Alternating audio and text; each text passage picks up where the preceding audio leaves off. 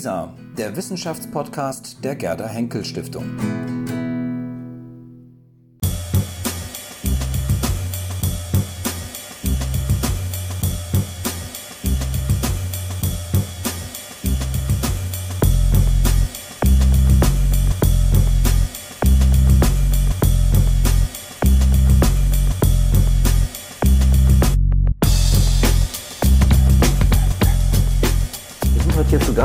Wissenschaftszentrum in Berlin.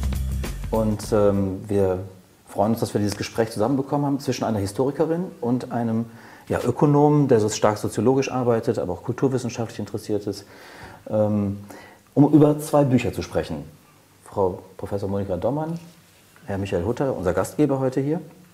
Und wir wollen über Ihre Bücher sprechen. Das ist einmal das Buch von Frau Dommann im vergangenen Jahr erschienen, Autoren und Apparate, und von Michael Hutter, Ernste Spiele, Geschichte vom Aufstieg des ästhetischen Kapitalismus. Ähm, es wird so ein bisschen die Herausforderung sein, die Gemeinsamkeiten aus diesen beiden Büchern vielleicht zu finden, denn es sind doch sehr unterschiedliche Bücher. Ähm, was ich für mich in der Lektüre festgestellt habe, es geht in beiden Fällen um ein Zusammenspiel von Ökonomie und Kunst oder Wissenschaft. Technik spielt eine Rolle, bei Ihnen vor allem, Frau Dommann. Ähm, wie bedingt das eine das andere? Wie befruchten sich die unterschiedlichen Bereiche gegenseitig? Wer ist mal das Movens, wer ist eher das Agens? Also unterschiedliche Perspektiven, die Sie da machen. Und das wäre so die Gemeinsamkeit, die ich gesehen habe. Sehen Sie das auch oder sehen Sie noch ganz andere? Ja, ich meine, die erste wichtigste Gemeinsamkeit, das ist natürlich ein historisches Argument, wir haben die Bücher mehr oder weniger gleichzeitig geschrieben. Ja. Das ist interessant. Also wir haben sie eigentlich parallel geschrieben, also in einer, Ze in einer Zeit, also wir haben das in einer Gegenwart, die dieselbe war. Das ist vielleicht die wichtigste Gut, das ist so eine, formale, eine formale Gemeinsamkeit. ja, ja. Darüber ja, hinaus inhaltlich die, die so. Die zweite ist natürlich, äh, dass es äh, beides historisch angelegte Bücher sind. Äh, in deinem Fall etwa 150 Jahre, mhm. in meinem Fall 600 Jahre, mhm. die da erfasst werden. Mhm. Und dann vielleicht noch ein weiterer Punkt. Äh, du sagst ja schon am Anfang, deines ist sowohl eine Mediengeschichte des Rechts als auch eine Rechtsgeschichte mhm. der Medien. Und bei mir steht, wenn es nicht genau so steht, in etwa, das ist eine Wirtschaftsgeschichte der Kunst und mhm. eine Kunstgeschichte der Wirtschaft. Mhm. Also diese äh, jeweils äh, Doppeltheit der, des Beleuchtens, das ist schon eine interessante Gemeinsamkeit. Ja, und mir fällt noch ein, so die was bei dir ganz wichtig ist, bei mir nicht so ausgedeutscht, aber die Funktion des Zitierens und der Derivate, die sich ergeben. Bei dir durch, ja. die, durch die Bilder mhm. und bei mir durch die Medien, die, die sind mhm. eigentlich zentral, würde ich sagen, in, beid, in beiden Büchern. Ja. ja. wobei das bei mir sogar bis ins Buch selbst geht, weil natürlich Abbildungen, die mhm. im Buch sind, ihrerseits ja Derivate mhm. sind mhm. dieser Kunstwerke mit all den Konsequenzen, über die du in gewisser Weise schreibst, nämlich mhm. Rechteinhaber, deren, deren Einverständnis man kaufen muss mhm. äh, und entsprechende Schwierigkeiten dabei. Da habe ich gleich mal eine Frage. Ich habe da gesehen, dass du auf deinem Titelblatt da ähm, einen Gurski hast. Wie hast du das gekriegt? Das, ähm, hast du, ich habe dann aber auch gesehen, ein Foto Michael Hutter. Ja. Was ist das für ein Trick, dass du den Gurski gekriegt hast und hast du das Foto ja, man, selber gemacht? Wenn man genau hinsieht, ist es natürlich nicht der Gurski 99 Cent. Äh, es ist eine Aufnahme von mir in demselben Supermarkt, in dem Gurski seine Aufnahmen für seine mhm. Bilder gemacht hat. Mhm. Ähm, das ist ein anderer Standpunkt. Gurskis Bilder sind von einem erhöhten Standpunkt aus. Äh, das meine ist äh, einfach normaler Höhe.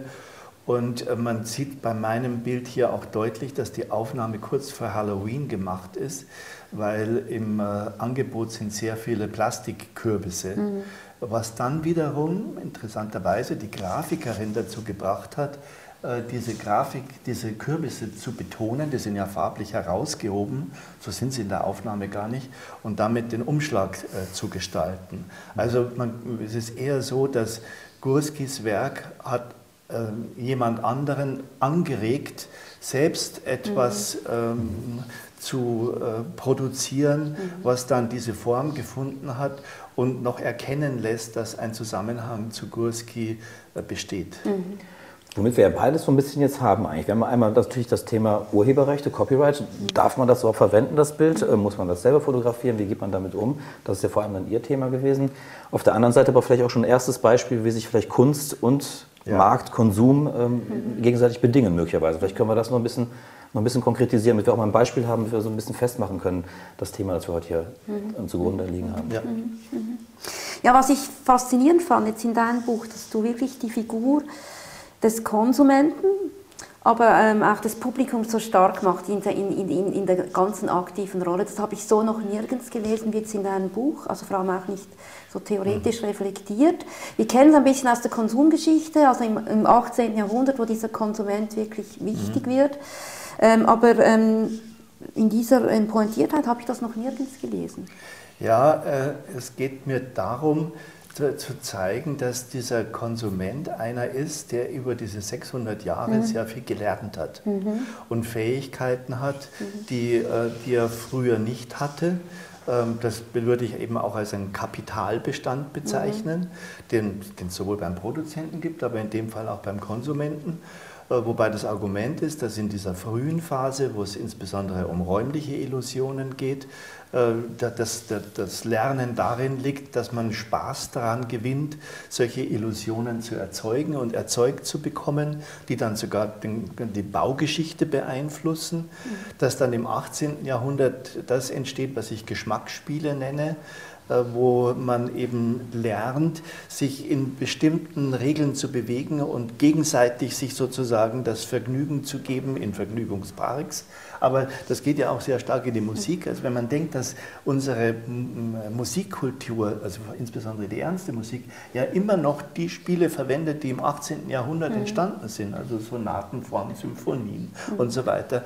Und es macht immer noch Spaß, das auszuprobieren und anders zu interpretieren, aber nur deswegen, weil es Konsumenten gibt, die die Grundregeln kennen. Mhm. Wenn man die Grundregeln nicht kennt, ist das alles eine relativ wüste Angelegenheit. Und in jüngster Zeit das Argument, dass man jetzt mit Serien arbeiten kann, mhm. weil der Konsument gelernt hat, dass diese kleinen Variationen seines alltäglichen Lebens auch jede Menge an Überraschungen bergen und Abgründe zeigen, aus denen man was machen kann. Also der, diese Art von, von kapitalbestücktem Konsumenten braucht der Produzent von Kunstwerken, mhm. Unterhaltungswerken, weil sonst hätte er gar kein Gegenüber, dem er was verkaufen kann. Mhm. Aber du gehst ja noch Du gehst ja weiter zurück. Also du bist ja, bleibst ja nicht im 18. Jahrhundert, du gehst ja eigentlich in die Renaissance zurück. Also, ähm, was man auch so als Urgrund mhm. des Kapitalismus manchmal bezeichnet. Ist ein ja, Begriff, der ja. auch in deinem Buch erscheint. Warum wirst du eigentlich so historisch? Warum bist du zum Historiker geworden für dieses Buch? Was ist Geschichte für dich eigentlich? Für ja, eine Methode? Das ist, das ist also für den äh, äh Ökonomen eine äh, zentrale Frage, mhm. weil äh, die, die gängige Vorstellung von Wirtschaft ist eine, äh, die äh, bestimmte Grundmuster aufzeigt, Angebot, Nachfrage, mhm. Preis, mhm. Gleichgewicht, so als ob das ahistorisch äh, in irgendeiner Zeit auftauchen würde, weil in Ägyptern genau. oder äh, so, wo auch immer kann man das anlegen und es bleibt sozusagen immer gleich. Ähm, der, die, die Gegenthese ist aber die, dass es sich hier um einen evolutionären, langfristigen Vorgang handelt, der sich innerhalb einer Zivilisation ständig ändert und ständig anders wird und ständig äh, Einmaligkeiten produziert. Mhm. Äh, wenn man sich jetzt insbesondere mit der Kunstproduktion beschäftigt, dann äh, tritt diese Einmaligkeit noch viel stärker hervor, mhm. die ja dann auch bei den Urheberrechten eine Rolle spielen mhm. wird, wo es ja darum oft geht, dass man das, was da einmalig ist, irgendwie zugänglich machen muss, weil sonst ein natürliches Monopol entsteht. Weil das natürlich würde. das Ideal des 18. Jahrhunderts, das sozusagen darauf dargestellt wird, diese Einmaligkeit. Ja, ja. also brauche ich eine Theorie, die mit Einmaligkeit umgehen kann und nicht mit Standardsituationen. Äh, diese Theorie muss naturgemäß historisch sein, weil die Historie zeigt uns diese Abfolge von Einmaligkeiten. Also dann kommt da wieder ein, ein altes Problem, wie wenn die, die Geschichte, wenn die Geschichte immer nur einmalig ist, wie kann ich dann überhaupt Theorie treiben? Mhm. Was ist dann überhaupt dann noch verallgemeinerbar? Aber jetzt mal konkret, wie, wie hast du die, deine Beispiele ausgewählt? Es hat ja wunderschöne Beispiele.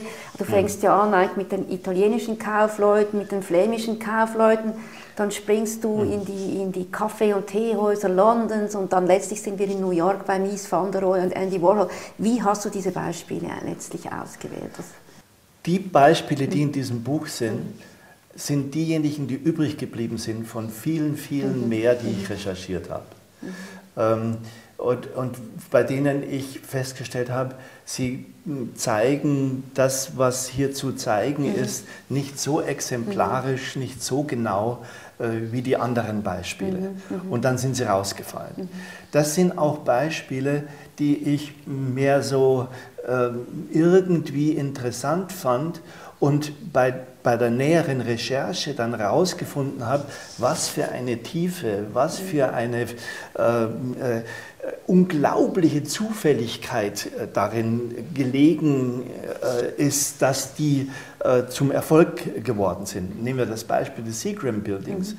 wo ein, ein völlig kaltschnäuziger, ähm, äh, gewinnorientierter Unternehmer sagt, er baut jetzt ein Gebäude, das größer ist wie das von den anderen und er eine Tochter hat, die Architektur studiert äh, und die sagt, halt Papa, das machst du jetzt nicht mhm. einfach so auf deine plumpe Art, sondern wir holen den weltbesten Architekten, um dieses Gebäude zu machen.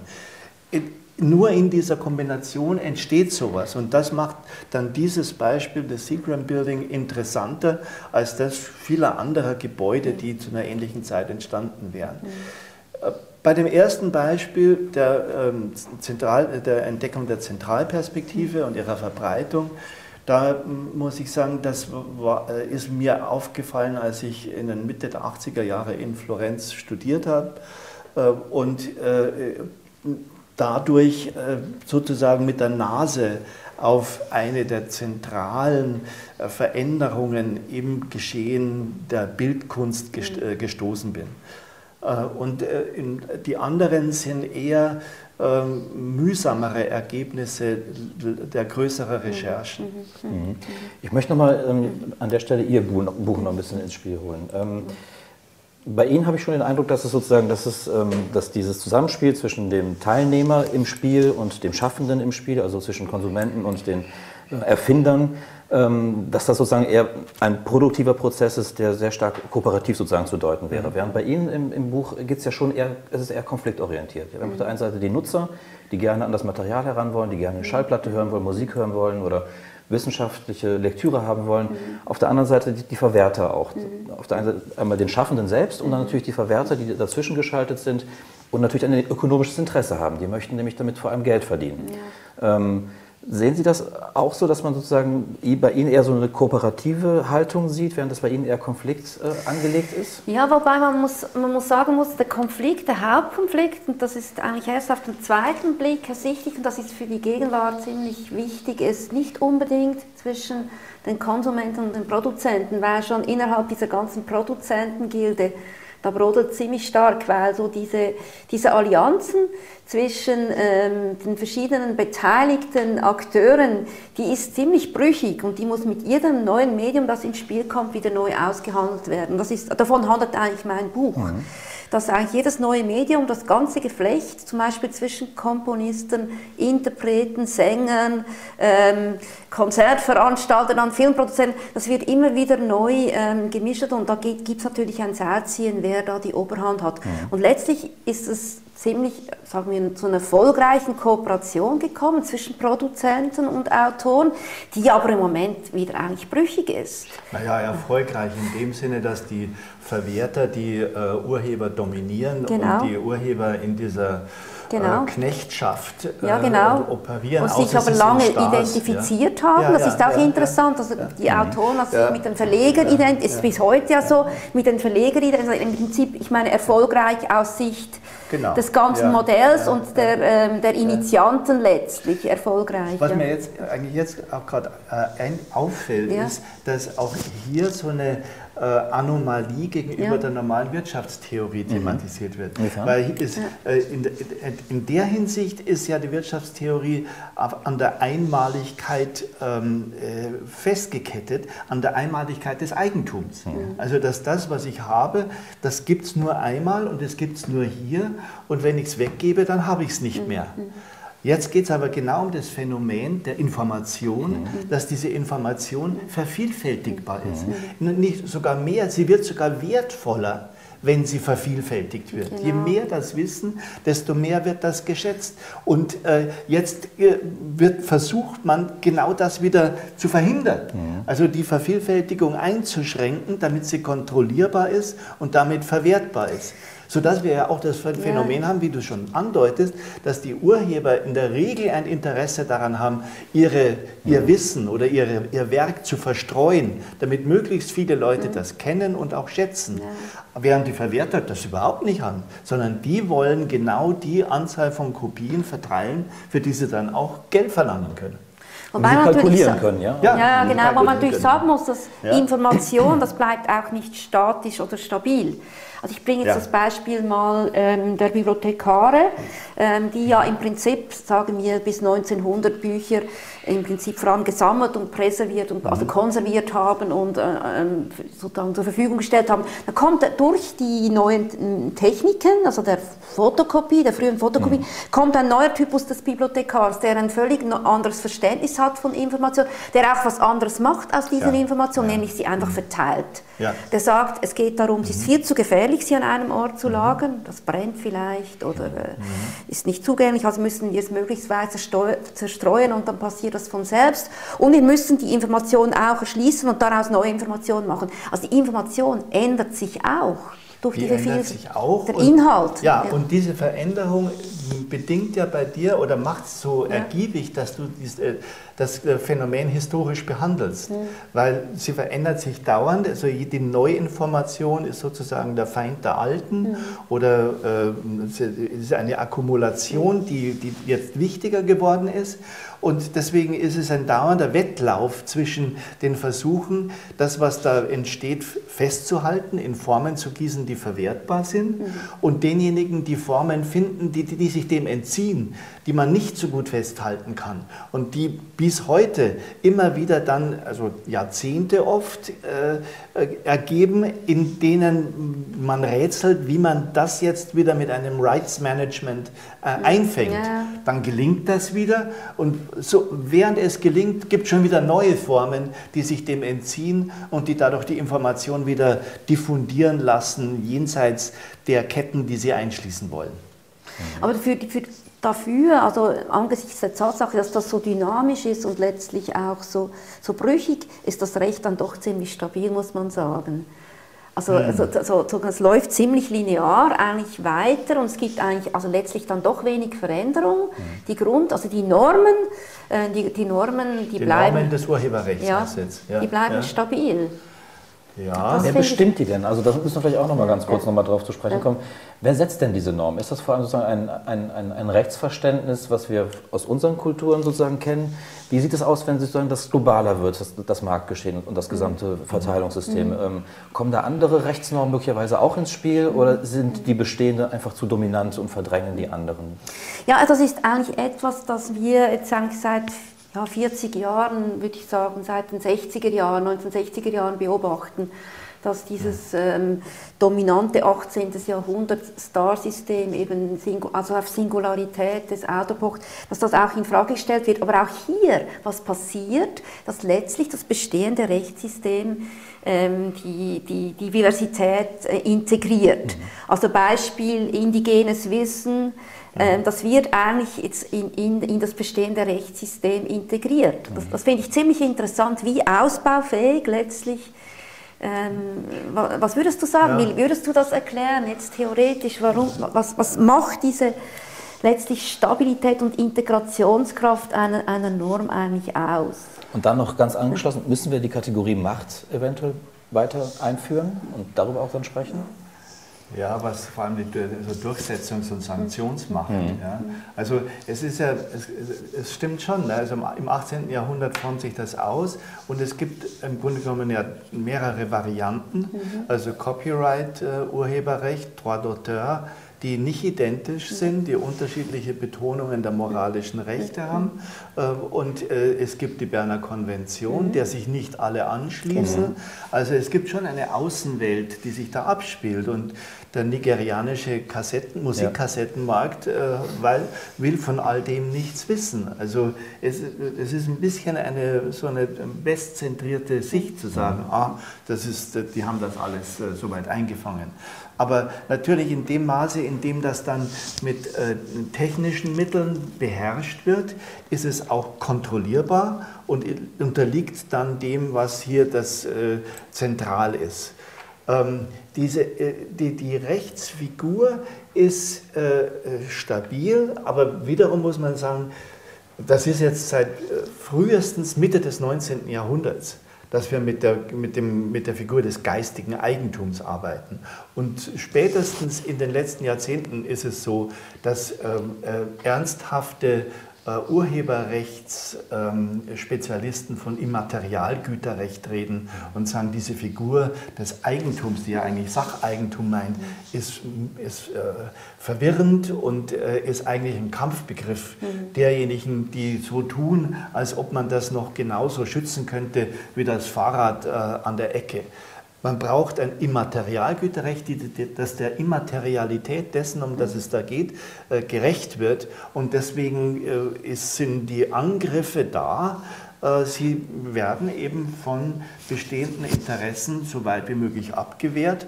Äh, und die waren bisher erfolgreich. Die haben dazu geführt, dass die Dauer, dass also in diesem dauernden Kampf zwischen Monopol und äh, vielfacher Verwertung das Monopol sich durchgesetzt hat. Da kommt jetzt eine interessante ökonomische Figur rein. Mansour Olsen ist da der Autor, der sagt, Kleine Interessengruppen können sich billiger organisieren als große Interessengruppen. Mhm. Und die kleinen Interessengruppen, das sind die Verleger mhm. ja, oder sonstige Verwerter, während die große Interessengruppe wären entweder die Urheber oder die Konsumenten. Mhm. Aber die können, mhm. für die ist es teuer.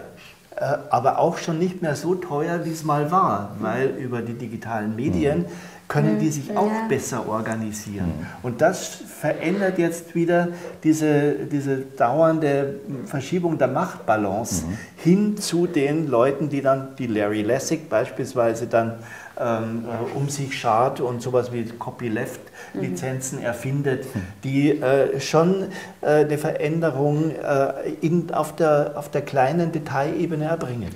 Jetzt, wenn wir gerade bei Larry Lessig und Amerika sind, die Grundidee also jetzt des amerikanischen Copyrights ist ja in der Verfassung eingeschrieben, war ja zur Förderung ähm, des, der, des, Fortschritts und, der, und der, der, in der Literatur, der Kunst und der Wissenschaft und der Wirtschaft kann der Kongress Gesetze zum Schutz ähm, mhm. die, äh, des geistigen Eigentums mhm. erlassen. Jetzt bei dir, wenn ich jetzt dein Buch lese, ähm, mhm. also zum größeren Zeitraum, das handelt davon, wie was Neues, was Kreatives entsteht. Das scheint mir zum mhm. Teil ziemlich kontingent zu sein und nicht unbedingt ähm, hochgradig, so ja. hochgradig und nicht unbedingt mhm. so abhängig von so, von so politischen Entscheidungen. Ja. Das war so eine Grundidee, dass man mit so einer Gesetzesnorm, dass man letztlich mhm. dazu beitragen kann zu einem, mhm. zu einem Fortschritt der Gesellschaft. Ja, da, wobei die Figur, die sofort äh, einem, mir in, in den Sinn kommt, ist William Hogarth. Mhm. Ja, also Hogarth, also so Doppeltalente. Mhm. Hogarth ist so eine, äh, eine, für mich eine wichtige Figur, mhm. weil er in der Lage ist, diese neue Konsumwelt äh, abzubilden und der eine eigene äh, visuelle Form zu geben und über seine satyrischen Drucke, die ja weit verbreitet werden, auch äh, praktisch so eine Art äh, pädagogische Funktion äh, bekommt, die sagt, so geht es nicht, so kann man es nicht machen. Aber das macht er nicht nur übers Bild, sondern er schaltet sich in den Gesetzgebungsprozess ein. Und er ist ja der, der über den Engravers Act dafür sorgt, dass eine ganz frühe Form von Schutz für die Drucker äh, äh installiert wird, die es verhindert, dass Raubdrucke sofort das, was man dadurch gewinnen kann, ähm, wieder zunichte machen. Er führt auch neue Formen der Subskription ein, wo man also, wo er sagt, ich werde jetzt diese Serie von Grafiken machen und jetzt brauche ich erstmal so und so viele Leute, die das dann kaufen werden, damit ich überhaupt meine Investition äh, da äh, liefern kann. Also er ist praktisch Künstler, Unternehmer und politischer Entrepreneur mhm. gleichzeitig. Mhm. Ja, und solche Figuren gibt es nicht nur damals, sondern die gibt es auch in späterer Zeit immer, dass, dass diese Multitalente dann in der Lage sind, äh, deswegen erfolgreich zu sein, weil sie auch diese anderen Spiele beherrschen. Mhm. Aber das ist doch sozusagen der Idealtypus des Kreativwirtschafters, der doch in Berlin, genau in der Zeit, in der du dein Buch geschrieben hast, so die Leitfigur ist, oder die Kreativökonomie. Ich habe mir überlegt, als ich das Buch gelesen habe, ist das letztlich ein Buch, das von der Kreativökonomie handelt? Ja, ja, ja sicher. Also das, mit, das auf, auf, auf jeden Fall. Äh, und es handelt davon, wie, wie man an dieser Kreativökonomie die, die Unterschiedlichkeit der, ähm, was ich eben gesellschaftliche Spiele nenne, erkennen kann. Bei der industriellen Produktion scheint das alles so in eins zu fallen. Ja, also wenn man Plastikbecher macht, dann kann man kann nicht sagen, da, ah, da steht der Plastikbecher-Urheber auf der einen Seite und der Maschinenproduzent auf der anderen Seite, sondern da wird ein Rohmaterial, das sich nicht weiter wehren kann, in eine Form gegossen, die dann verwendet werden kann. In dem Fall geht es um geistige Schöpfungen des menschlichen Geistes. Und das äh, ist deswegen jetzt wichtig, weil diese Schöpfungen des menschlichen Geistes äh, in der Wertschöpfung proportional wichtiger werden als die Verwertung von Rohmaterial, die ich irgendwo aus einer Mine hole oder sowas. Äh, und das ist es, was wir jetzt irgendwie auf den Begriff bringen müssen. Und das, da sind wir jetzt wirklich sehr nahe dran, weil Du schilderst die, die gesellschaftliche Arbeit daran, wie schaffe ich eine ähm, Verwertungssicherheit für diese Art von geistigen Produktionen, ohne dass ich sie gleichzeitig ersticke.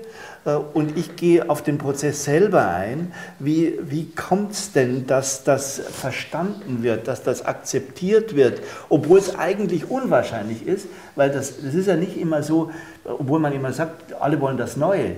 In 99 Prozent der Fälle wird das Neue für verrückt erklärt. Das Neue ist das Falsche.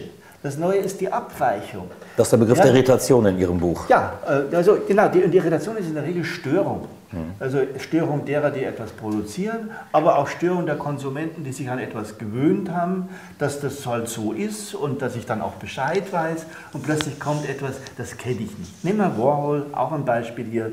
Das sind vorher die abstrakten Expressionisten mit gestischer mhm. Malerei und so weiter und da kennt man sich aus und da hat man bereits die Helden und jetzt kommt da einer und sagt, Siebdrucke sind genauso gut. Ja? Und vor allem, und je banaler, desto besser. Mhm. Ja, wie reagiere ich denn darauf? Also was, äh, mhm. wie, wie, wie, gehe ich damit um? Und dass dann Situationen entstehen, in denen sich das durchsetzt und damit eine neue Form von geistigem Wert äh, wertvoll wird und damit zur Wertschöpfung innerhalb einer Wirtschaft beiträgt.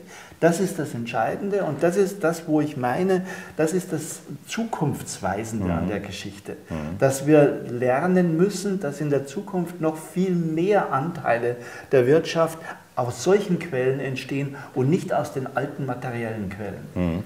Was mich auf den Begriff nochmal bringt, ähm, der ähm, im Untertitel Ihres Buches enthalten ist, eben der des ästhetischen äh, Kapitalismus. Mhm. Ähm, das äh, würde mich interessieren, wenn man den Kapitalismus, so wie Sie ihn in dem Fall verstehen, ist er ein, eine, eine, Maschine, die Variationen produziert.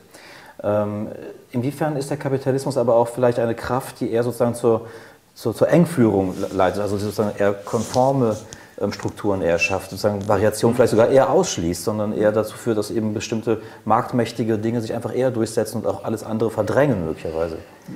Genau diese beiden Kräfte sind dauernd am Werk. Also es gibt dauernd der, derjenige, der eine gewisse Vormachtstellung innerhalb eines Marktes hat, wird dafür zu sorgen versuchen, dass diese Vormachtstellung stabilisiert wird und möglichst ausgeweitet wird. Mhm. Und gleichzeitig gibt es andere, die versuchen, ihm diese Vormachtstellung wegzunehmen, beziehungsweise ihn einfach obsolet zu machen, sodass er dann dasteht mit seinen IBM-Maschinen, die keiner mehr haben will. Mhm. Äh, und solange das institutionelle Gefüge da sind wir wieder bei, bei Monikas Seite, solange das institutionelle Gefüge beides möglich macht, also sowohl die Planung, die Kalkulierbarkeit einer Investition, die dann Erträge hat, als auch zu sagen, ja, aber es ist Wettbewerb. Also wenn jemand anders hier etwas macht, das ähm, äh, dafür eine Konkurrenz ist und die Konsumenten das wertvoller finden, dann ist das auch in Ordnung. Mhm. Also Kapitalismus äh, was ist es inzwischen schwierig geworden, das nicht als Kampfbegriff zu verstehen. Ähm, äh, nee, es ist ja wieder leicht geworden, es wird ja wieder immer verwendet. Das war ja mal ein Kampfbegriff bis etwa vor ja, ja. fünf, sechs Jahren. Ja, also man, man kann es also an dieser, dieser Formel des ästhetischen Kapitalismus, glaube ich, ganz gut klar machen. Das ist einerseits kritisch gesehen. Also im, im Sinne von, äh, diejenigen, die äh, Kapitalakkumulation betreiben, haben jetzt sogar die Ästhetik mhm. gefunden mhm. als eine Quelle, so die, man, genau. die, man, mhm. auch noch verwurschten kann mhm, genau. und etwas daraus machen kann. Ähm, die, man kann es aber genauso gut auf die, die, auf die andere Seite wenden dass äh, jetzt der Kapitalismus in einer Phase ist, und das kommt zu dem zurück, was ich vorhin meinte, wo er sich mit diesen geistigen und äh, kulturellen Werten auseinandersetzen muss. Und das funktioniert nur dann gut, wenn man äh, die jeweilige Eigenständigkeit gelten lässt.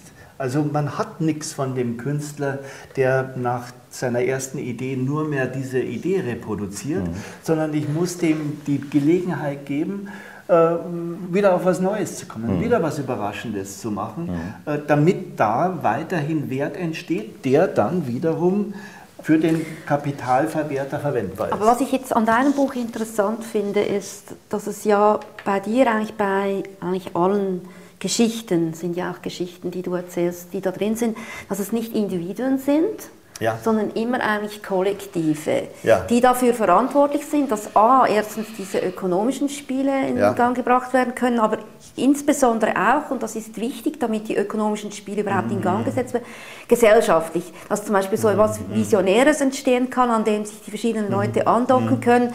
Meine Frage wäre jetzt die, ähm, damit dieses Du gebrauchst den Begriff nicht, aber man könnte ihn vielleicht auch ins Spiel bringen, dieses emanzipatorische Potenzial überhaupt in Gang kommt. Ähm, wie egalitär muss das eigentlich sein?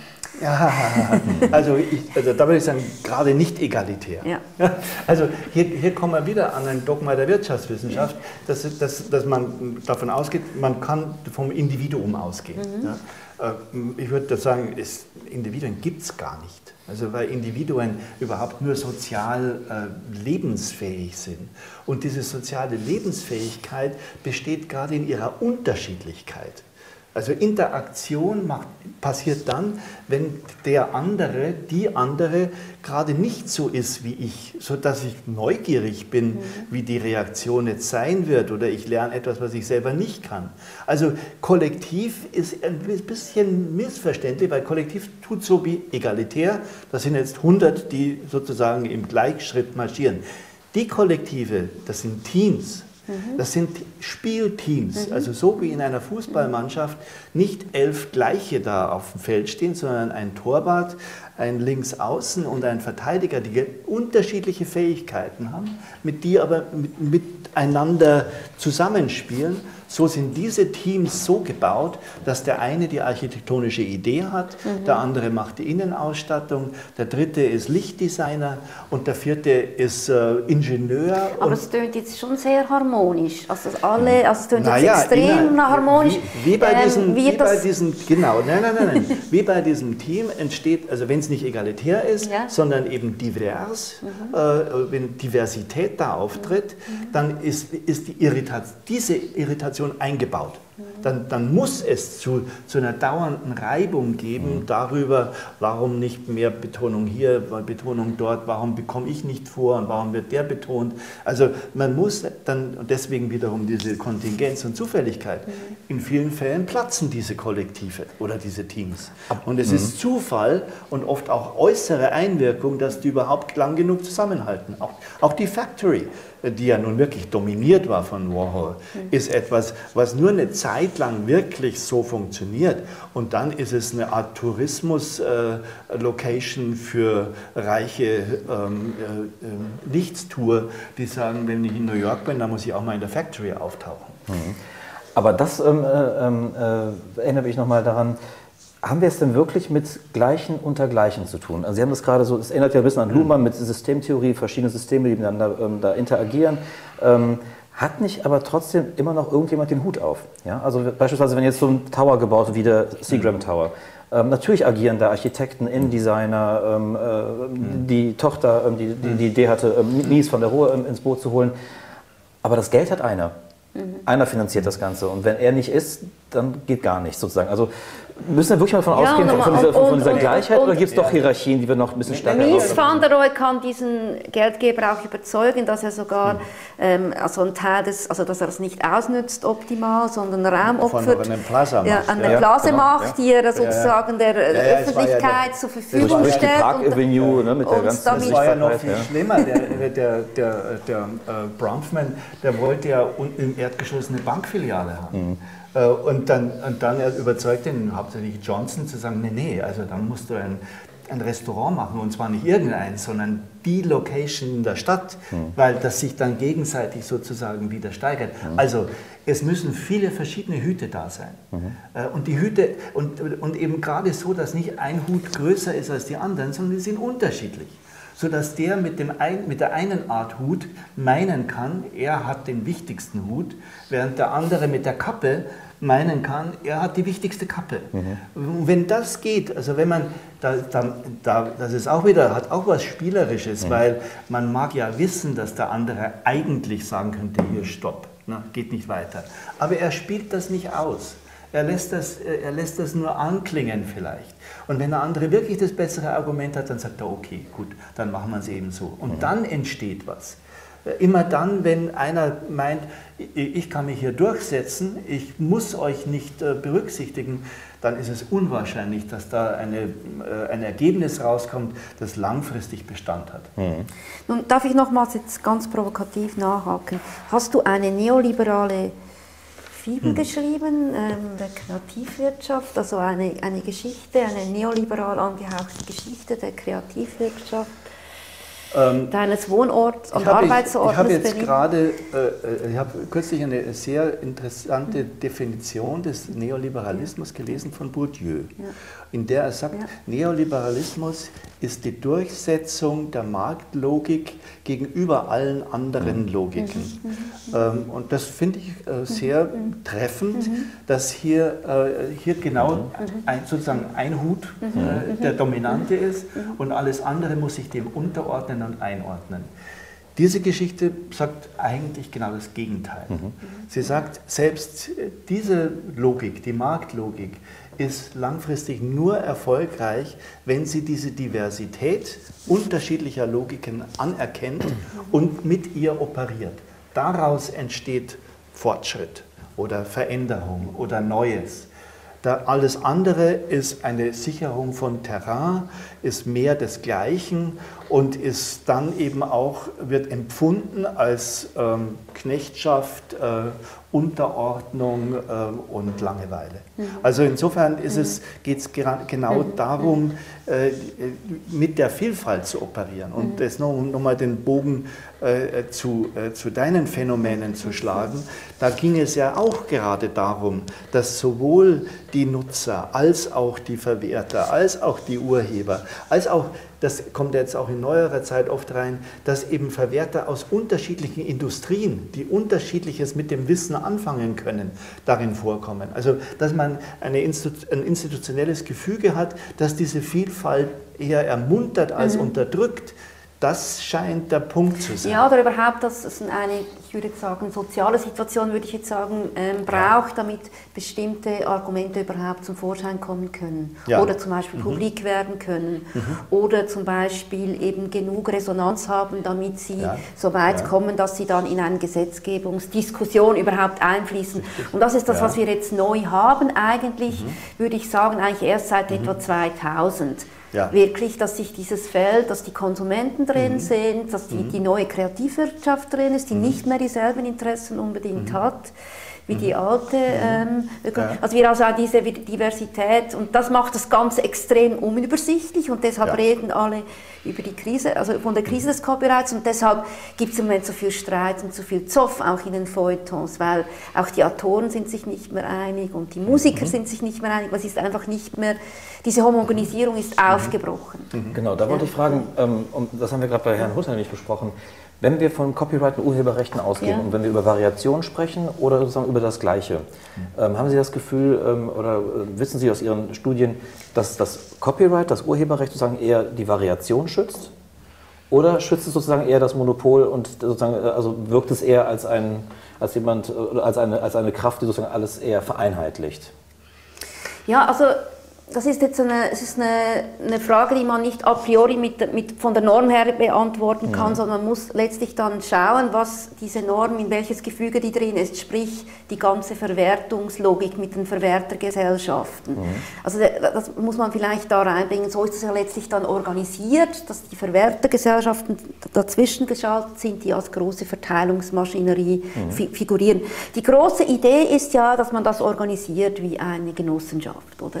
da sind alle dabei und dann verteilen wir gleichmäßig. De facto ist es natürlich, ich habe es schon öfters gesagt, so ein Star-System, das letztlich von, ähm, sozusagen von einigen Stars am Laufen gehalten wird und letztlich diese, ähm, ja, ähm, eben dann nicht mehr die Diversität, sondern mhm. letztlich mhm. doch eher das Konforme letztlich, also das ähm, schützt und ähm, dass das lange eigentlich gut funktioniert hat, dass die, die Kleinen ein bisschen was gekriegt haben bei Großsamen und die Großen haben, haben gut verdient. Und das ist nun interessant, dass jetzt mit den neuen Distributionskanälen im Internet die Kleinen auch gemerkt haben, dass sie eigentlich zum Teil die Großen nicht mehr brauchen und das ja. direkt machen können. Da würde ich gerne nur sozusagen nochmal nachfragen. Ja, ja. Das Stichwort Verwertergesellschaften. Äh, das könnte man nicht sogar sagen, das ist ein gewisser Konstruktionsfehler. Mhm. Also dies, das hat sich genossenschaftlich erstmal ja. so angelegt, ist aber dann sehr monopolartig geworden. Und wie das dann da so ist, wenn dann dieses wirklich Winner takes all, also wenn dann mal so ein nationales Monopol geschaffen mhm. ist, dann, dann äh, verschwindet es nicht mehr. Also es wurde USA natürlich, ja, es wurde natürlich, es musste so groß werden, damit es überhaupt die Verhandlungsmacht mhm erlangen konnte. Oder es musste das Gut. gesamte Repertoire Gut. abdecken, das war ja. die Phase 1, ja. das Repertoire abdecken, um zum Beispiel ähm. Radiogesellschaften in den USA überhaupt ähm, eine Verhandlungsmacht zu erlangen. Richtig, und dann hat in den USA ist es dann so gelaufen, dass man nicht gemerkt hat, dass einem da ein neuer Markt entsteht und ja. dadurch sich eine zweite Gesellschaft hat gründen können. Ja, genau. Die haben also das Glück, mhm. wenn man so will, dass da Alternativen existieren. Ja, und das ist ein interessanter Punkt, wo man genau gesehen hat, dass dieses bestehende System eigentlich Diversität verhindert hat, ein Großteil mhm. Musik wurde mhm. nicht in die verwehrte Gesellschaft genau, aufgenommen, ja, weil sie nicht den, ähm, sozusagen den Normen entsprach, zum Beispiel ja. ähm, Verschriftlichung beispielsweise. Und das hat dann genau die Möglichkeit geschaffen, ähm, das Kartell eigentlich zu brechen. Mhm. Ähm, den Radiogesellschaften die nennen sie genau das andere Repertoire, diese Hillbilly-Musik und die Black Music, die da aufgenommen In Deutschland äh, die, genau die, die äh, Konzentrationen der 30er Jahre dazu geführt haben, dass mögliche Variation eliminiert wurde und in der Nachkriegszeit ist man darüber nicht mehr hinweggekommen. Ja, ja. Wobei man muss natürlich, die Frage ist, ob Digital Right Management jetzt so viel äh, egalitärer funktioniert, a priori. Mhm. Ähm, also ist ja... Ähm, also die Verwertergesellschaften haben einen schlechten Ruf. Jetzt gerade diese Woche wieder in der Schweiz ist eine Studie, wie viele Kosten Bürokratiekosten. Ja, ja. Am schlimmsten pro Liter ist, also das, was mich eigentlich betrifft, also die Textschaffen, ähm, also mhm. sind 35 30 Prozent ist Verwaltungskosten. Oder? Ja. Und das ist natürlich das. Das heißt, sind Selbstbedienungskosten. Ja. Ja. ja genau. Selbstbedienungskosten. Jetzt mit dem Digital Rights Management ist natürlich, da braucht natürlich auch eine Form von Investition ähm, von, ähm, um, diese, um diese Plattform überhaupt zu betreiben, ähm, abzurechnen. Es ist nicht a priori gesagt, dass Digital Rights Management nun einfach im Prinzip der Diversität ja. ähm, eigentlich fördert. Wir haben auch hier schon wieder die Big Players, die eigentlich das Digital Rights Management eigentlich kontrollieren. Mhm. Wenn wir hier von ähm, äh, Diversität sprechen, von ähm, Gleichheit, Konformität, müssen wir nicht noch so ist ein bisschen noch vielleicht differenzieren? Das haben wir im Vorgespräch schon mal gehabt, dass wir gesprochen haben von Form und Inhalt. Ich möchte einem Beispiel festmachen. Wenn wir von der Schallplatte beispielsweise ausgehen, die Form ist die Schallplatte, ähm, die sich durchsetzt und auch erstmal sozusagen viele andere Medien vielleicht auch verdrängt, das Tonband und so weiter und so fort. Aber der Inhalt, wenn wir sozusagen gucken, was ist denn alles auf Schallplatte sozusagen dann gedruckt worden? Also wie viele verschiedene Musik haben wir gehört von Rockabilly-Musik bis zu ähm, Popmusik, ähm, äh, Musik der 60er, der 70er Jahre und so weiter. Da würde man doch vielleicht dann sagen können, in der Inhalt haben wir Variationen, aber in der Form des Mediums haben wir sozusagen eher eine Engführung, eine Konformität, oder? Ja, wobei die Form so natürlich in den Inhalt wieder reinspielt. Oder mhm. die Form, das ist ein wichtiger Punkt. Also ich kann es an zwei Beispielen festmachen. Es kann allen, allenfalls sogar, das, also das Wichtige steckt allenfalls sogar in der Form und nicht im Inhalt. Das mhm. Beispiel Tonband zeigt es. Also die Konsumenten an der Form was daran haben und nicht nur am Inhalt. Indem sie zum Beispiel aufnehmen. Die mhm. frühen Tonband, Tontüftler, also Ton, äh, Tonjäger ja. ähm, die, die, Konzerte reingehen. Ja, ja, genau, und die aufnehmen, ähm, mhm. sozusagen eine Eigenbibliothek annehmen, Spulen löschen und so weiter. Das ist nicht mehr einfach der Inhalt. Und das ist, darauf hat das das Urheberrecht abgezielt. Es geht um den Inhalt. De facto, was, ähm, was immer wieder bei neuen Medien auch interessant wird, ist allenfalls das Spiel auch mit dem Medium, mit der Form. Dasselbe war auch mit den, mit den bei den Bibliotheken und Bibliothekskopie der Fall, dass wir eine traditionelle Bibliothek haben, die sammelt, hortet, konserviert ähm, und dann den neuen Typus mit der Fotokopie, der Dokumentalist, der im Prinzip auf Zerstreuung setzt und sagt, wir müssen nicht zentral orten, mhm. sondern dezentral verteilen und wir müssen das ähm, erschließen durch eine Informationswissenschaft. Also auch hier, also es ist nicht nur, also ich weiß nicht, was du da sagst, jetzt informationsökonomisch. Ich würde eben sagen, hier ist die Medientheorie eigentlich wichtig. Es ist nicht nur die Information ja. selbst, sondern es ist auch sozusagen naja, das Medium. Also so technisch ist es ja auch das Verhältnis dann von Aufnahme zu Abspielgerät. Mhm. Also ich brauche die Standardis also Standardisierung ist da das Stichwort. Mhm. Also ich brauche eine gewisse Standardisierung, um die Kosten äh, erträglich zu halten, sodass also verschiedenste ähm, Exemplare von Platten mit demselben Abspielgerät auch äh, mhm. äh, abgespielt werden können. Aber man könnte das, man kann das auch ins Inhaltliche treiben, weil äh, es bei, dieser, bei diesen geistigen Werken ja um Verstehen geht und, wenn, und Verstehen muss sich an irgendwelchen äh, Standards und Regeln orientieren. Also ist auch hier eine gewisse Konformität mhm. etwas, was notwendig ist, damit der, der mhm. schnelle Konsument, also der vieles sieht, mhm. da hängen bleibt und schnell sieht, oh, das ist jetzt etwas, das kann mich interessieren. Mhm. Wenn das zu verschieden wäre, könnte es sozusagen nicht abspielen. Mhm. Äh, und da äh, ist es jetzt schon interessant, dass auch da in neuerer Zeit eben plötzlich sozusagen neue Rezeptionsformen entstehen, mhm. dass eben Leute in großer Zerstreutheit, also mhm. der, der Impulse etwas aufnehmen können, was eine ältere Generation kaum mehr kann, weil sie es nicht gelernt hat, so zu mhm. wahrzunehmen und deswegen sich damit äh, schwerer tut. Mhm. Also wiederum eigentlich eine, eine äh, im besten Fall spielerisches Gegeneinander von dem, was erwartbar ist und gleich bleibt und dem, was verschieden ist und mhm. deswegen überraschend ist und auch übersehen werden kann. Das bringt mich dazu, ähm, wir kommen immer wieder dazu zurück. Ähm, sozusagen auch um, um die Macht im, im, Ganzen. Also wenn wir jetzt mhm. beispielsweise, wir sprechen von Form und Inhalt, wenn wir uns anschauen, ähm, wie Form Inhalt verändert, das haben Sie auch gerade ganz stark ähm, thematisiert, mhm. ähm, und was davon auch wirklich auch dann verwertbar ist. Also die Platte durfte ja, die Stücke durften irgendwann nicht mehr länger auf einer Platte sein als vielleicht 3 Minuten 50, das war so eine Idealgröße. Oder man sagt heute im Internet, ein Video bitte nie länger als 3 Sekunden, äh, als 3 Minuten 30. 10 Minuten ein Track bei iTunes, deswegen hat bei der letzten Bowie-CD äh, äh, sein, als ein eigenes Stück kürzer gemacht, damit es über, über iTunes reinpasst. Genau. Ja. Ein Taschenbuch sollte nicht länger sein als 200 ja. Seiten möglicherweise. Also, also wir sehen, dass die Inhalte sich der Form anpassen müssen und Entscheidend Wobei ist dann, was verkauft sich, auch, sich dann, Die Form oder? zum Beispiel, das, der ganze Treiber des Videoformats war die Länge des Sports, des amerikanischen Footballs. Es ging darum, dass man das hinkriegt, dass man das auf eine Kassette kriegt, mhm. ein, ein, ein, ein, Fußballspiel ja, und so. Also das, das, geht durchaus auch hin und her letztlich. Ich wollte aber nicht unterbrechen. Ja, aber ja. Ist, nee, ich wollte nur sagen, dieses, genau. also wir, hat, wir, haben auch hier ähm, haben wir letztlich dieses Spiel, das in beide Richtungen... Aber das variiert den Hut wieder. Ne? Also mhm. das, äh, das, ist immer, das ist immer das Gleiche. Also ja, deswegen, wir kommen immer wieder darauf zurück. Ne? Also ich, ich bin, also das ist eben auch in, das, also in der Soziologie ein, ein großes Thema, das wiederum geprägt durch Bourdieu. Man sagt, also wenn when all is said and done, äh, geht es doch um die Macht. Mhm. Es geht, also der Rest ist nur so Oberflächengeflirre, aber dann mhm. geht es um die Macht. Und äh, das scheint mir eine Sicht der Gesellschaft zu sein, die, äh, die, die äh, auf eine Weise vereinfacht, die nicht mehr haltbar ist. Es war mhm. noch nie so, mhm. aber es ist immer weniger so, sondern es gibt verschiedene Formen von Macht. Es gibt technische Macht, es gibt äh, eine ganz klare, krasse politische Macht, es gibt die Macht des Geldes, es gibt aber auch die Macht der Interpretation, mhm. Die dann eine Deutungsmacht ist und diese die verschiedenen Arten von Mächten ringen miteinander. Und eine funktionierende Demokratie müsste so aussehen, dass eben keiner äh, äh, Privilegien bekommt, die es ihm erlauben, die anderen äh, zu unterdrücken. Ob das jetzt neoliberale äh, Kapitalisten sind oder ob das äh, ähm, äh, autokratische Politiker sind. In jedem Fall ist diese Art von Dominanz das, was dann schadet. Mhm. Darf ich nochmals zu deinem Gerne. Buch zurückkommen?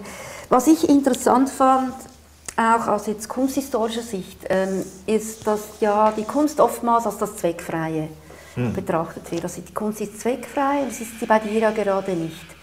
Sie ist, hm. eben, sie ist, sie ist ähm, also irritierend, habe ich mir aufgeschrieben, die provoziert Debatten oder sogar sie ist verstörend. Ja. Ähm, ka kannst du etwas noch dazu sagen? Ähm, Gibt es für dich da ähm, jetzt gerade historische Veränderungen. Du, du fängst ja an ähm, in, in, sozusagen in, in der ja, Renaissance ja, und gehst eigentlich bis, bis, bis zu Gursky und ähm, Murakami. Gibt es bei diesen ähm, Verstörungen, gibt es da eigentlich im, im, Rahmen, im Rahmen dieses Modernisierungs- oder Postmodernisierungsprozesses, gibt es da irgendwas, was sich was sich ändert oder sind das einfach immer dieselben Variationen? Ja, also in, gewisser Weise sowohl als auch. Ja. Also dieser, dieser, dieser Begriff der Zweckfreiheit ist etwas irreführend, mhm. weil es gibt verschiedene Zwecke. Mhm. Äh, und wenn, wenn der Zweck ist, ich will hier äh, zweidimensional eine dreidimensionale Illusion herstellen, ist das auch ein Zweck. Mhm. Also insofern ist es nicht zweckfrei, sondern es äh, halt wird ein anderer Zweck halt nicht erfüllt. Äh, der, der Auftraggeber in dem Fall will, dass das zu seiner eigenen Verherrlichung da ist. Mhm. Also gerade in der Renaissance kann man ja noch nicht von einer freien Kunst reden, sondern der betrachtet ihn als Handwerker. Mhm. Ja, obwohl er ihn als Handwerker betrachtet, der nur seinen Zweck erfüllt, entsteht da etwas, wo die Künstler schon im 15. Jahrhundert genau wissen, dass sie eigentlich etwas Eigenständiges machen. Und sie werden auch dafür bezahlt, dass sie die Virtuosität haben, die ein anderer Handwerker nicht hat. Äh, also, und aus, dieser, aus, aus, dem, aus dem Verfolgen des eigenen Zwecks, und das ist das, was sich jetzt durchzieht, das findet man jetzt bei Hogarth im 18. Jahrhundert, das findet man jetzt bei Manet im 19. Jahrhundert, das findet man auch bei, bei Murakami, der da mein letztes Beispiel ist. Die wollen etwas, äh, was ihnen wichtig ist, was ihre Form von Weltdarstellung äh, unterstützt. Weil das ist das, was Kunst äh, im Sinn hat, dass es also eine Welt in der Welt darstellt. Mhm. So, dabei, während sie das tun, weil sie das tun, irritieren sie andere. Die Irritation ist sozusagen eine Nebenwirkung die daraus entsteht. Äh, und in, in der Nebenwirkung muss sich dann das, was dann an anderen Zwecken besteht, nämlich zum Beispiel der Zweck, viel Geld zu verdienen, der muss sich daran irgendwie orientieren. Entweder er, er vermeidet es oder er spannt es ein und macht es zu seinem eigenen Zweck, weil er es also äh, standardisierbar macht und reproduzierbar macht. Das kann funktionieren. Das ist, so, das ist das, was gleich bleibt. Das, was verschieden ist, sind die Formen, in denen das funktioniert. Das ist das, was ich dann versuche mit der historischen Entwicklung zu zeigen, dass eben, wenn der Konsument, der da an diesen Spielen beteiligt ist, in seinen Fähigkeiten sich ändert, dann müssen diese Arten von Spielen ganz anders aussehen. Mhm. Dann sieht eben Breaking Bad als eine neueste Form von Serienproduktion völlig anders aus wie ein Abbild von äh, der Verkündigung Marie, das dann eben die Zentralperspektive einsetzt, um das Geheimnis des Glaubens im äh, Fluchtpunkt zu zeigen. Aber, äh, Aber wie, ja. wie, wie, wie, kann man dann erklären, dass letztlich Kunstmärkte auch im Gesamtkuchen viel wichtiger geworden sind? Also wenn man Kunstwerke hm. sind enorm wichtig und die Preise, die gehen ins Unendliche. Und die Werte, die in irgendwelchen ja. äh, Zollfreilagen äh, lagen, sind wahrscheinlich sind größer denn je. Naja, also, das, also, die, also Bildkunst äh, oder, oder bildliche Kunst hat den, den Vorteil in, die, in, dieser Sicht, dass es immer noch Objekte sind, mhm. Material ist. Also etwas, was tatsächlich sozusagen vor dieser Vervielfältigung in gewisser Weise geschützt ist.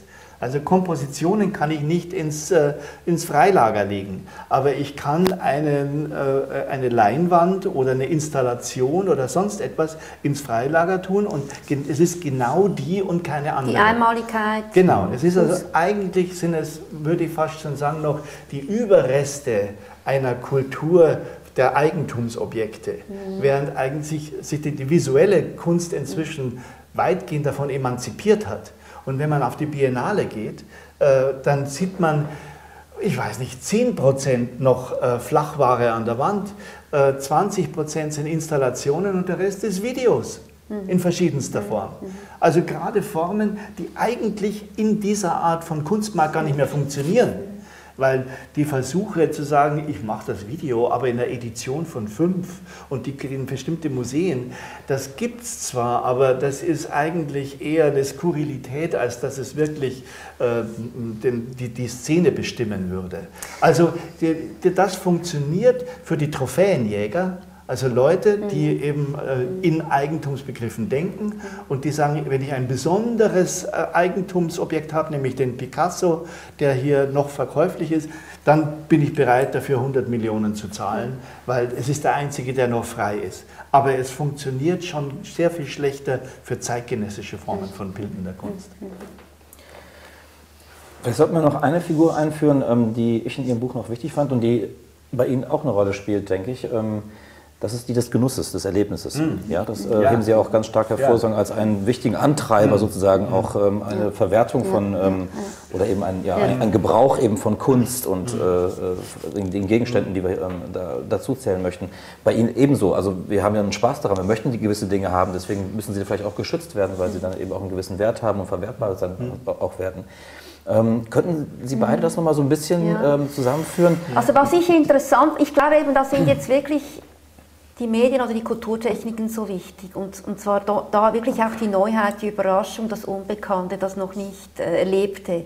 Mhm. Und ich glaube, dass der Genuss ins Spiel kommt, das ich bei, fand ich bei mhm. dir sehr interessant. Mhm. Ähm, bei deiner Zentralperspektive zum Beispiel, dass da mhm. ein neues, See, äh, neue Seherlebnis im wahrsten Sinne des Wortes mhm. für das Publikum, für den Betrachter ins Spiel kommen kann. Das ist bei meinen neuen Medien von der Schallplatte ähm, mhm. über dann das Tonbandradio. Das ist immer der Fall, da gibt es einen Erstgenuss durch die Neuheit des ja. Mediums, ja. würde ich sagen. Das ist absolut zentral, mhm. ist das Medium an sich. Also was ich betonen würde, ist, dass ich da den wesentlichen Punkt sehe, um über die, äh, diese Luhmannsche Grundkonzeption hinauszugehen. Mhm. Also das ist äh, für mich äh, irgendwie in meiner, also auch in meiner Genese sehr. Also schön form. hässlich oder was? Nein, es geht nicht, dass man einfach in, dass man in diesen ähm, rekursiv geschlossenen mhm. Systemen mhm. denkt. Mhm. Was, was ich wichtig finde in dieser Luhmannschen Konstruktion ist, dass damit eine Diversität angelegt ist, weil die eben unterschiedlich sind aber es bleibt auf einer, so auf einer Folie der Kommunikationsinteraktion, die was, die was sehr Maschinelles hat. Mhm. Und äh, äh, weil, weil eben mit Absicht der, der Mensch als biologisches System rausgenommen wird. Er kommt nur vor als Kommunikationsadresse mhm. äh, und deswegen ganz nahe an der Computeradresse. Mhm. Ja. Äh, wenn jetzt, äh, mir ist es jetzt aber wichtig zu sagen, das wird getrieben von dem ganzen Begierde- und Triebapparat, der innerhalb dieses biologischen Systems am Arbeiten ist. Das ist die, das, diese Erlebnis- und Erfahrung, Erfahrenswelt, die ist es, die dauernd Menschen dazu bringt, Risiken einzugehen, mhm. äh, Fehler zu machen, äh, sich zu begeistern, sich auch zu. Bei dir ist es spezifisch die Seelust. Es ist du hast dich ja mit, mit Bildern beschäftigt. konzentriert auf die Seelust ja. aber, und sag aber bitte, bitte nicht vergessen, dass es auch eine Leselust mhm. gibt und dass es eine Hörlust mhm. gibt äh, und Bewegungslust. Mhm. Aber diese Lüste sind es eigentlich, die das Ganze vorantreiben. Mhm. Und de deswegen ist es ganz richtig, dass also dieser Erlebnisbegriff eigentlich im Zentrum steht und dass ich auch behaupten würde, dass in dieser neueren Kreativwirtschaft diese Erlebniswirtschaft, diese Erlebniswelt eine größere Bedeutung gewinnt. Die Tourismus wäre ein anderes wesentliches mhm. Beispiel mhm. dafür, wie, wie Wirtschaft und der Sport das sind also neue Zweige der Wirtschaft, die davon leben, dass man Erlebnisse bekommt und dass es offenbar sogar funktioniert, sich vor einen vor einen Bildschirm zu setzen mhm. und Spiele anzuschauen, äh, die einen total mitnehmen, obwohl man nur vermittelt über die Medien der Übertragung da sieht, wie diese Leute auf einem mhm. grünen Hintergrund hin und her laufen. Mhm. Und was gleichzeitig aber auch interessant ist, wir haben nicht nur das Neue, das zeigst du ja so schön, mhm. sondern wir haben diese extreme Longdure, diese Persistenz des mhm. Alten. Ja. Also gerade ja. im Tourismus, deshalb komme ich drauf, ja. dass der Tourismus letztlich ähm, das Uralte, zum Beispiel diese Zentral perspektivisch ein, ein Tempel, Musentempel eigentlich, ja. permanent ähm, neu inszeniert und reproduziert. Und das finde ich interessant. Gerade das Alte ähm, ja, dass man es neu verpacken kann, ja. dass man neue Relationierungen mhm. schaffen kann und dass das dann wiederum äh, Begeisterung Aber worin liegt der Mehrwert des Alten? Das interessiert mich als Historikerin. Naja, es ist ja nicht das, äh, das Alte, sondern das ausgewählte mhm, Alte. Mhm. Also das meiste mhm. Alte äh, mhm. äh, zerfällt und verschwindet. Aber manches davon wird aufbewahrt und ist das deswegen schon besonders, weil es eine der wenigen Varianten des Alten ist, die es noch gibt gibt. Und wenn man da jetzt dann, äh, weil es noch existiert, äh, dem, dem, Betrachter deutlich machen kann, wie der Zusammenhang ist. Also man mhm. muss das Alte in Zusammenhänge mit der Gegenwart setzen, mit anderem Alten, dann lässt sich, und da ist, dann entsteht, entsteht das Erlebnis, weil das muss dann der Betrachter für sich selber wieder entdecken. Das ist natürlich jetzt ähm, hoch voraussetzungsvoll, was ausgewählt, ausgewählt wird, das ist hochpolitisch, das ist Geschichtspolitik letztlich. Das hat ja. nichts mehr mit diesem, mit ja. diesem Spiel zu tun, würde ich sagen. Ähm, oh, ja, so, so schnell würde ich das nicht aufgeben.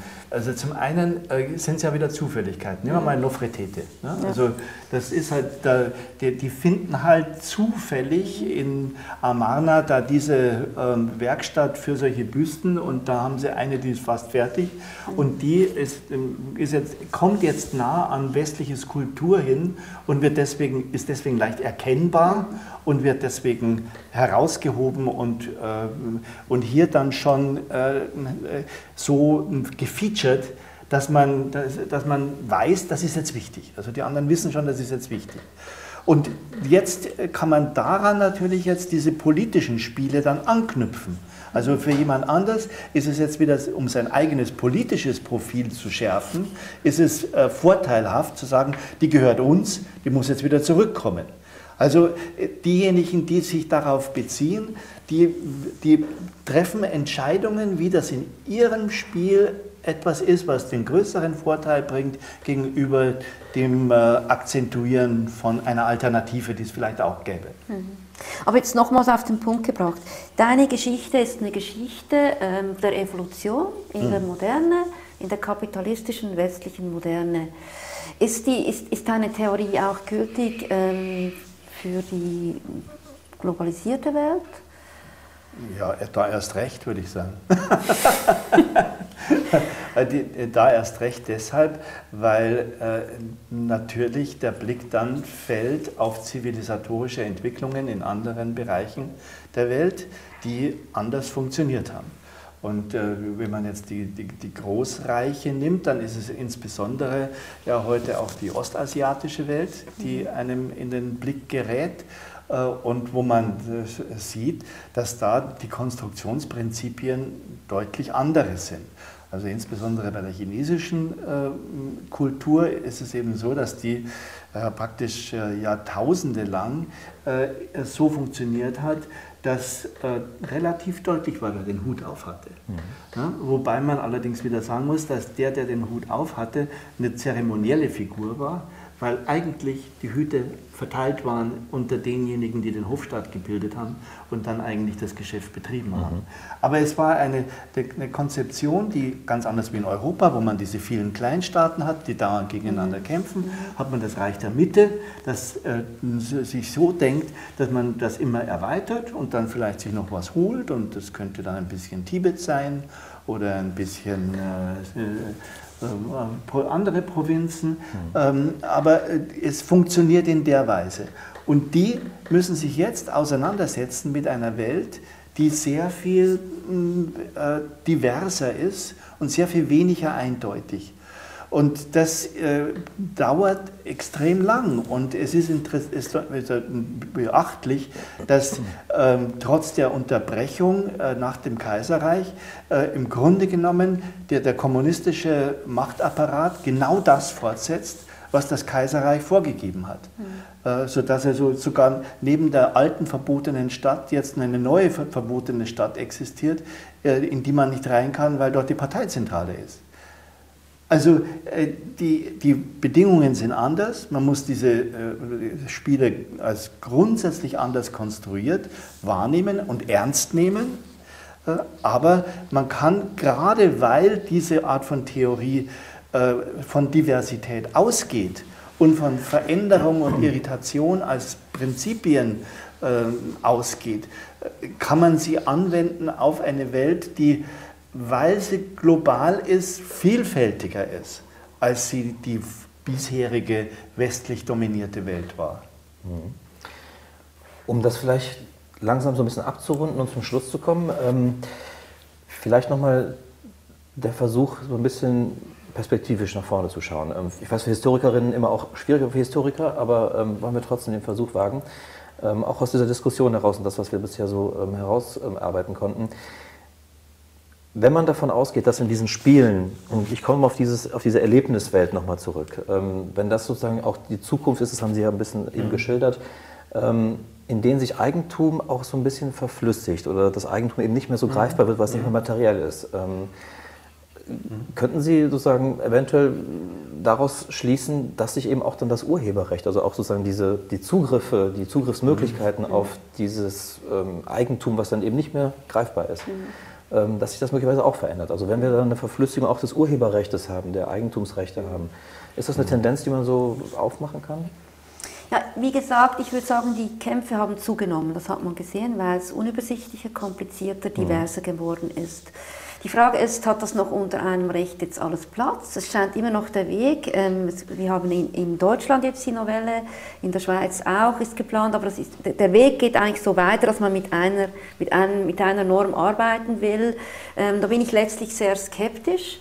Ähm, und ich habe mir schon öfters überlegt, ob man nicht diesen Weg mal verlassen könnte. Zum Beispiel sagt, man unterstützt jetzt zum Beispiel a priori die Kultur Das wäre ja mhm. also äh, mhm. direkt. Mhm. Das wär, also wenn man, wenn man zum Beispiel Diversität weiterhin unterstützen will, sagt man, gewisse ähm, Form von Kultur braucht vielleicht eine Unterstützung, damit sie entsteht.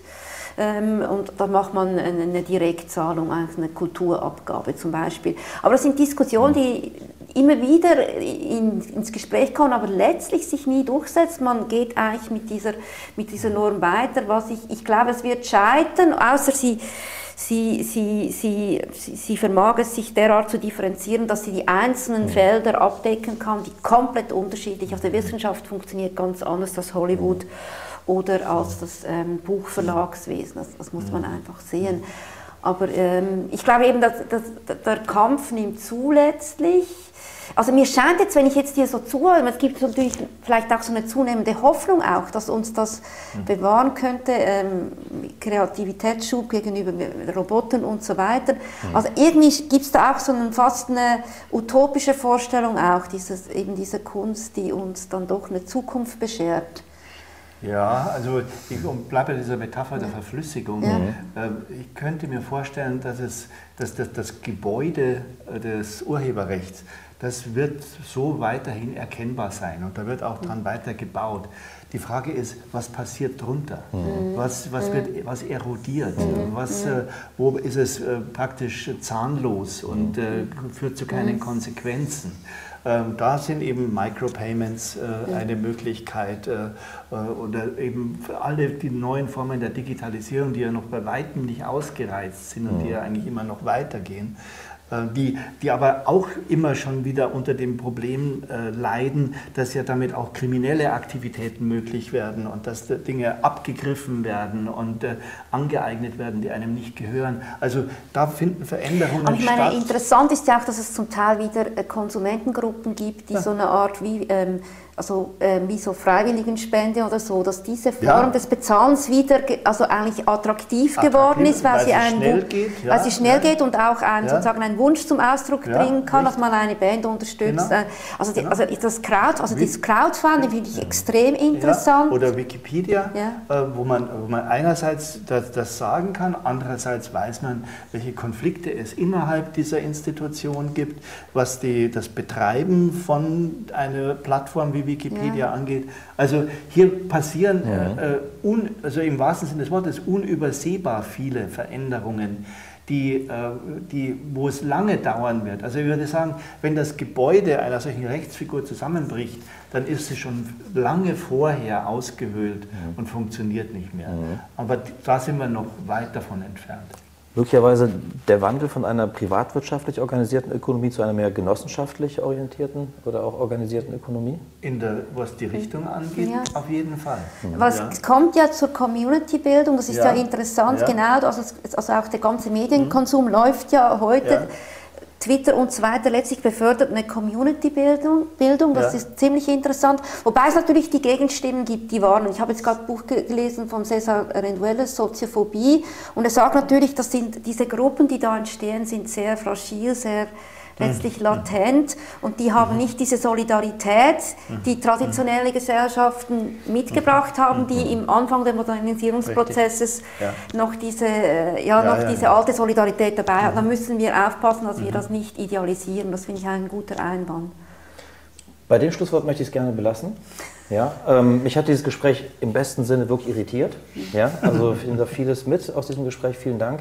Vielen Dank, dass Sie extra aus Zürich hierher gekommen sind nach Berlin. Vielen Dank, dass wir bei Ihnen hier im Haus zu Gast sein durften. Ja, vielen Dank. Ich bedanke mich für das Gespräch. Ja.